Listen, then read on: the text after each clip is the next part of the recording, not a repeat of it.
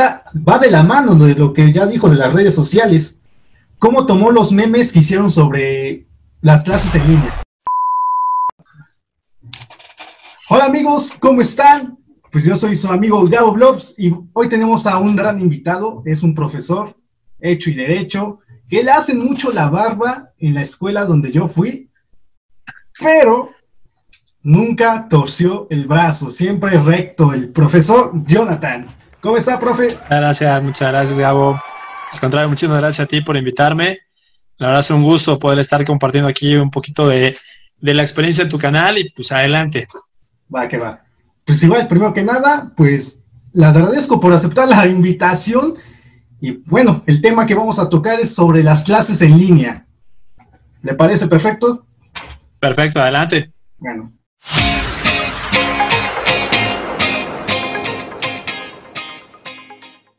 Esa es la primera pregunta. Eh, bueno, es a nivel nacional. ¿Usted cree que fue buena idea las clases en línea? Yo creo que eh, la perspectiva tendría que ser a nivel internacional. La verdad es que cuando hablamos de las clases en línea, pensamos que es algo propiamente de México, es algo propiamente de, América Latina, cuando e, es, algo a nivel mundial. La pandemia, eh, pues es algo que nos pega a todo el mundo y que en el caso del sistema escolar, de, la parte escolar, pues no, tuvo, no tuvimos de otra no hay otra opción. O sea, no era una cuestión de, a ver, pues vamos a hacer las semipresenciales, vienen unos días, vienen otros, porque la pandemia, la pandemia está eh, creciendo y sigue creciendo desgraciadamente aquí en México y no había de otra.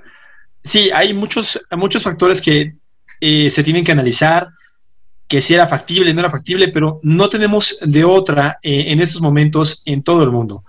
Era la única solución que, que había es como cuando los doctores necesitan amputar un brazo. Tú puedes decir, oiga, busquen otra, otra solución, busquen otra perspectiva, y los doctores dicen, pues es que hay que amputarlo, no hay de otra, o se muere el paciente o amputamos el brazo.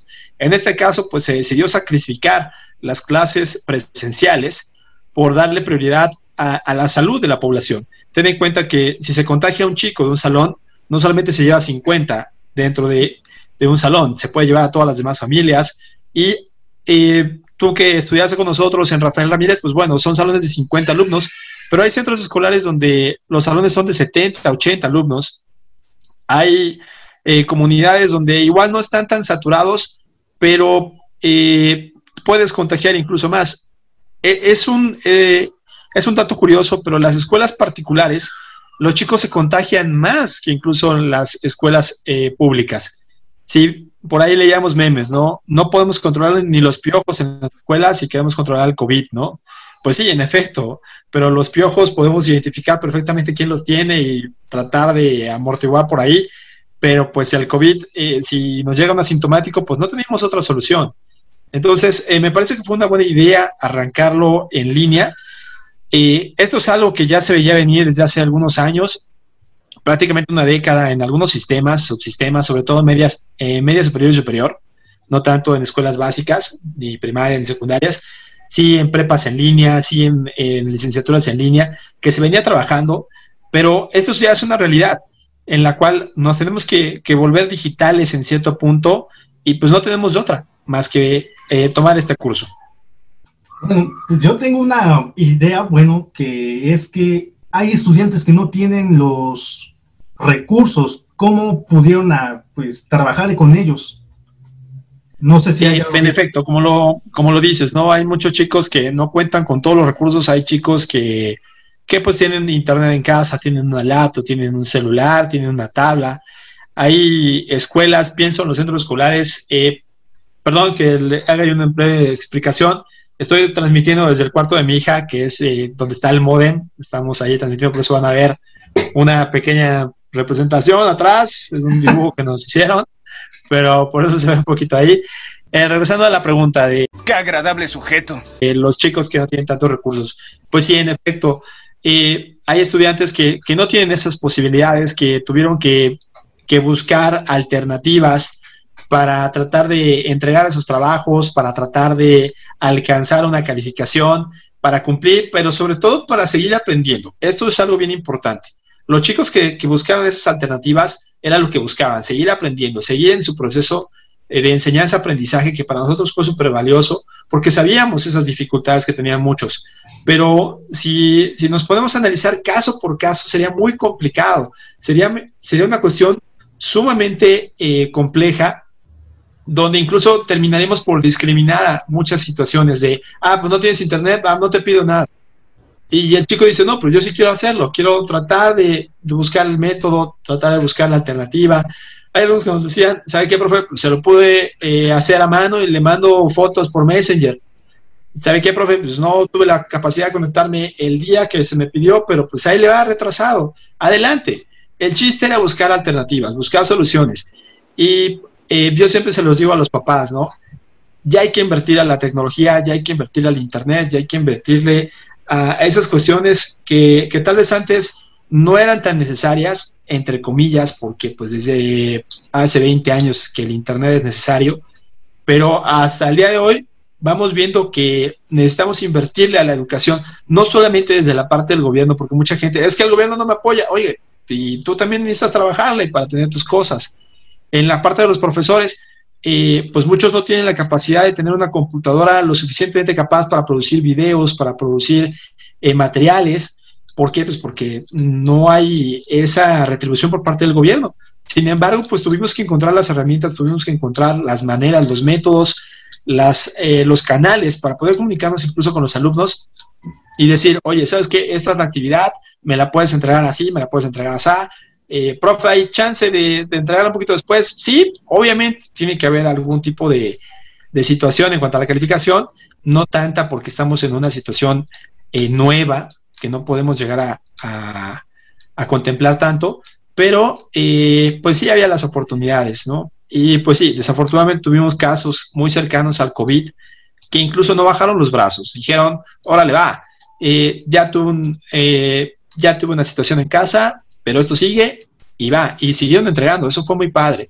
Y casos que, pues sí, eh, sabíamos que iba a estar complicada la entrega, pero tampoco bajaron los brazos, incluso llegaron a, marcar a, los profesores y decirle, oye, profe, deme chance, le entrego todo junto, y fuimos recibiendo, fuimos recibiendo, eh, fue algo que eh, se fue manejando, se fue trabajando, y espero se mejore en los próximos meses, que seguiremos trabajando en línea, desafortunadamente, y que esto no va a terminar. O sea, es, un hecho que la educación en línea va a seguir.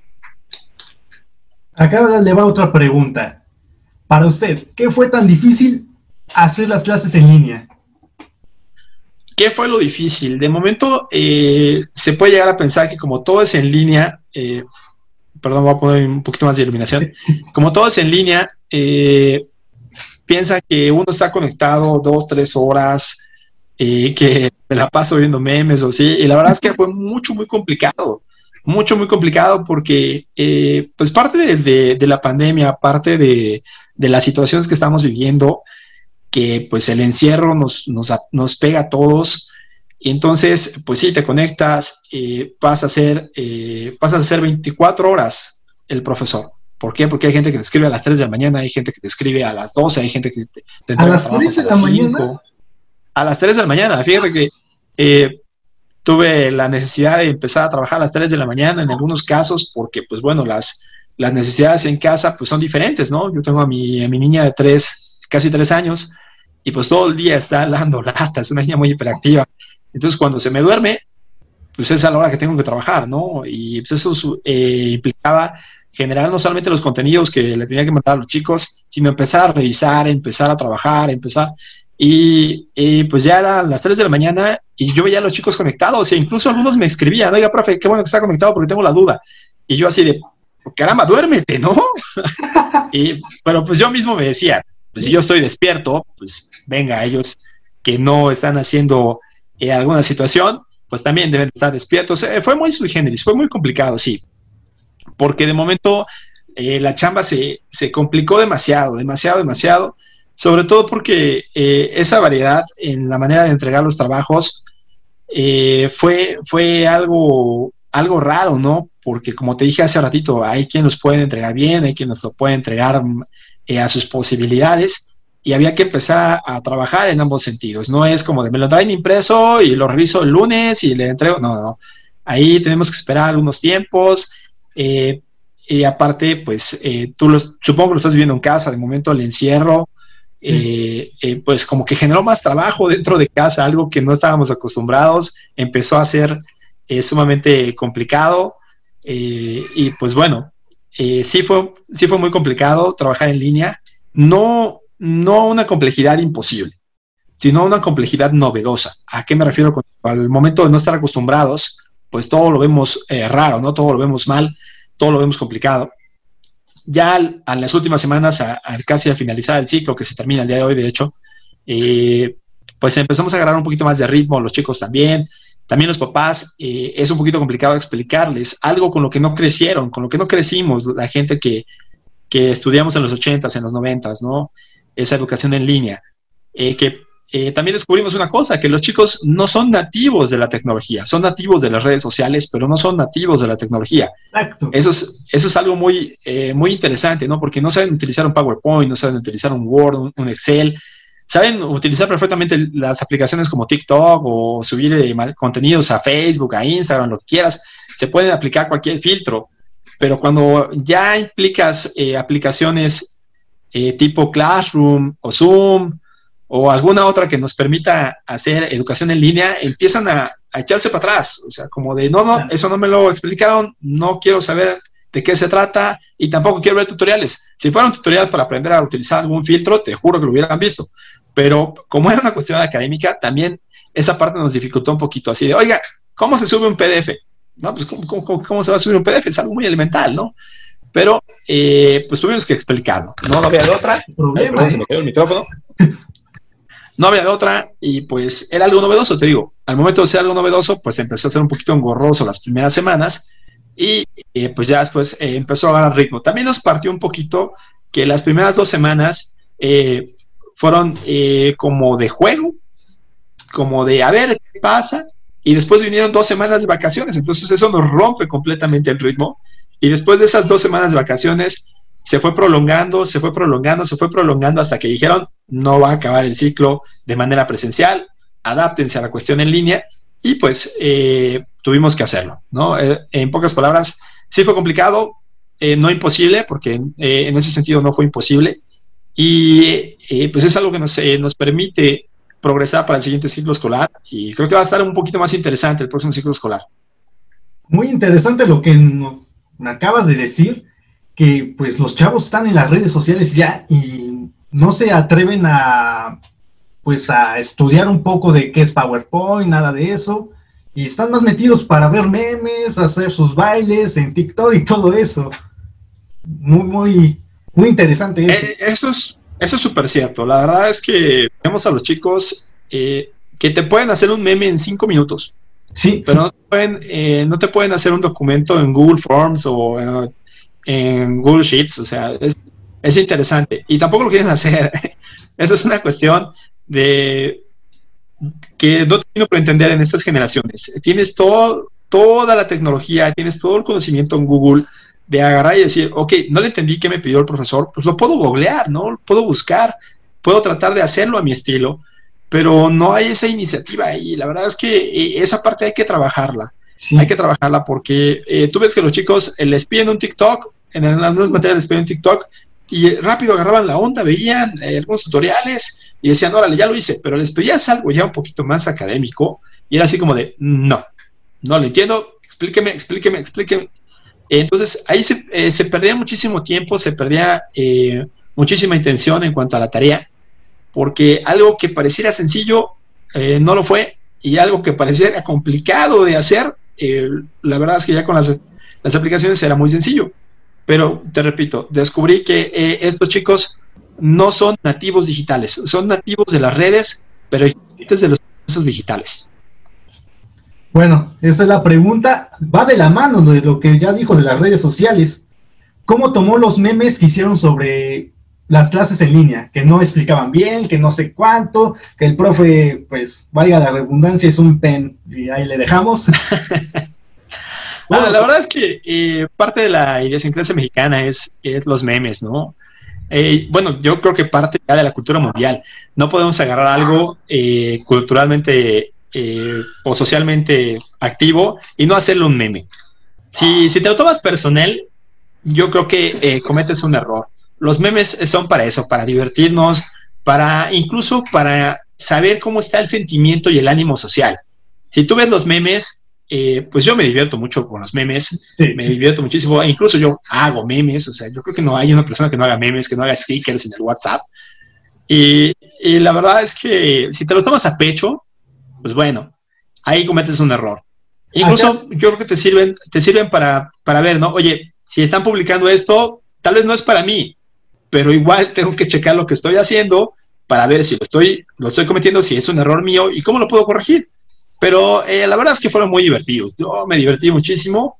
Eh, tanto los memes como los videos de TikTok de la cuarentena eh, fueron muy padres, fueron muy, muy, muy divertidos. Le va esta pregunta, la puede omitir, pero supo de algún pues colega suyo que se haya como que molestado por los memes no. o algo así. No, no, no, la verdad es que eh, en el sector educativo, en materia educativa, en, en, las escuelas y demás, estamos muy acostumbrados a los memes. Eh, pues la verdad es que convivimos con ustedes eh, cinco días a la semana, 200 días al año, y pues estamos acostumbrados a los memes. Tienes que estar involucrado en los memes porque estas generaciones hablan en memes. Ustedes hablan en memes. O sea, para, eh, para lo que en otras generaciones era la jerga, ustedes hablan en memes. Entonces, eh, ciertas frases que ustedes mencionan, que ustedes dicen, vienen de los memes. Y si tú no hablas en memes, no estás entendiendo a, a la población juvenil.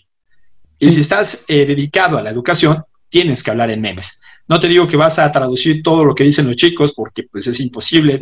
Hay distancias de más de 20 años entre tu servidor y mis estudiantes, pero debes de tratar de entenderlos. Entonces, yo no creo que ninguno de ellos se haya molestado, no creo que ninguno de ellos lo haya tomado personal. Es más, nos, eh, nos compartíamos entre nosotros por WhatsApp algunos memes de, educación a distancia y pues era lo padre, ¿no? O sea, e, esta, esta vinculación con las redes sociales nos permite a todos no solamente distraernos un poquito de la cuarentena, de ese estrés que tenemos horrible de, del coronavirus, sino también reírnos y pues tratar de, sobrellevar esto de la mejor manera.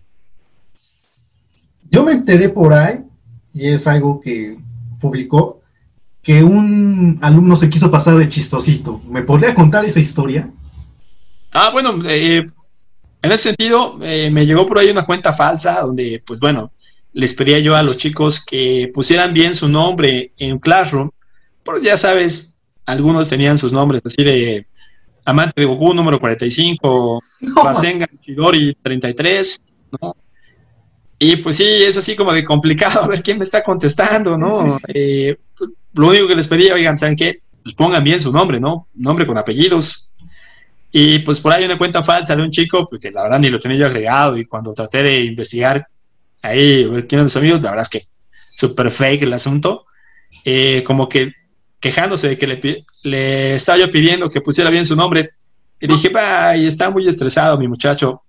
La verdad es que me reí bastante, me reí bastante. Dije, ok, ok, este, pues eh, algo tan sencillo como poner bien el nombre parece ser muy estresante, pero estamos en una época eh, complicada para eso del estrés, y pues no me quedo más que reírme. La verdad es que eh, lo entendí, dije, pues tal vez fue su manera de sacar su estrés, tal vez fue su manera de, de buscar generar controversia o hacerse popular, pero pues bueno, la verdad es que no lo hizo con la persona adecuada porque le salió muy mal. Yo pensé que había sido porque no había entendido algún tema de la escuela y sale que fue por eso nada más. Sí. curioso y curioso. Bueno, sí, sí. ya como última pregunta, ya así, ¿extraña dar clases esenciales? Presenciales. Claro. Presenciales. Claro, claro. Eh, las clases presenciales es uno de los motores eh, más padres dentro del sector educativo. Para mí, que es mi profesión, que es la manera en la que me gano la vida, ver a mis alumnos, ver cómo progresan, eh, responder las dudas en vivo, eh, incluso ver hasta cómo bostezan si cuando estoy dando mal mi clase, es algo que, que, me llena, que me hace trabajar un poquito más, a ver, tengo que volver un poquito más interactivo, tengo que volverme un poquito más dinámico. Eh, la, la, interacción con los chicos, la interacción con mis compañeros, el simple hecho de, de bajarme del coche, ir a la escuela, pensar lo que voy a hacer al día siguiente, pensar lo que voy a hacer en la, en la próxima clase, eh, las juntas, eh, los convivios, toda esa parte que perdimos ahorita la graduación, eh, se extraña bastante, se extraña, sobre todo se extraña la convivencia con los chicos. Cuando estás en, en, el sector en el que yo me encuentro, pues es algo del día a día, ¿no? Es algo donde compartes no solamente sus alegrías, tratas de ayudarlos con sus tristezas, tratas de enseñarles aunque sea un poquito, eh, de ver que sean mejores personas y pues eh, hacerlo de manera virtual, pues sí está interesante, pero no es lo mismo, nunca va a ser lo mismo. Yo creo que la esencia de la educación es el día a día en vivo, aunque si bien la educación parece ser que se va a ir un poquito más hacia las cuestiones en línea conforme vaya pasando el tiempo, esa interacción profesor-alumno en vivo, pues sí se extraña y yo creo que es eh, de las cosas más padres que puede uno vivir como profesor. Sí, de acuerdo. Algo que le quiera decir a sus alumnos, si lo pueden, alguna de esas puedan ver este video, ¿qué les quisiera decir? Pues que les eh, quisiera decir, se los dije en un video apenas, pero pues eh, se los digo por aquí si me lo permites que, eh, pues que les sigan echando ganas, que sigan eh, trabajando por su educación, que crean en su educación, que es algo sumamente importante, que ya nos veremos, nos veremos pronto, no sé qué día, no sé qué hora, no sé cuándo, pero nos volveremos a ver. Eso es lo más importante y que se cuiden muchísimo, porque no importa la estrategia del gobierno que implemente, esto es de nosotros. Si nosotros no tomamos la conciencia de que la pandemia está en nuestras manos, la culpa va a ser alguien más hasta que la desgracia llegue a nuestra casa. Y pues si no nos cuidamos todos, no nos vamos a cuidar nadie. Sí. Muy cierto todo esto. Pues nada más me queda decirle muchas gracias por esta pequeña entrevista, esta pues charla entre un exalumno y un profesor. Pues Gabo, muchísimas gracias a ti por invitarme, por darme esta oportunidad de estar en tu canal es un gusto poder saludarte y ver que vas progresando. Me da mucho gusto. Muchas gracias y pues es el primero que abre este tipo, bueno, la sección entre pantallas. Así se va a llamar. Perfecto y pues nos estaremos viendo ojalá para otros temas. Va que va. Muchas gracias. Cuídate, Gabo. Bye.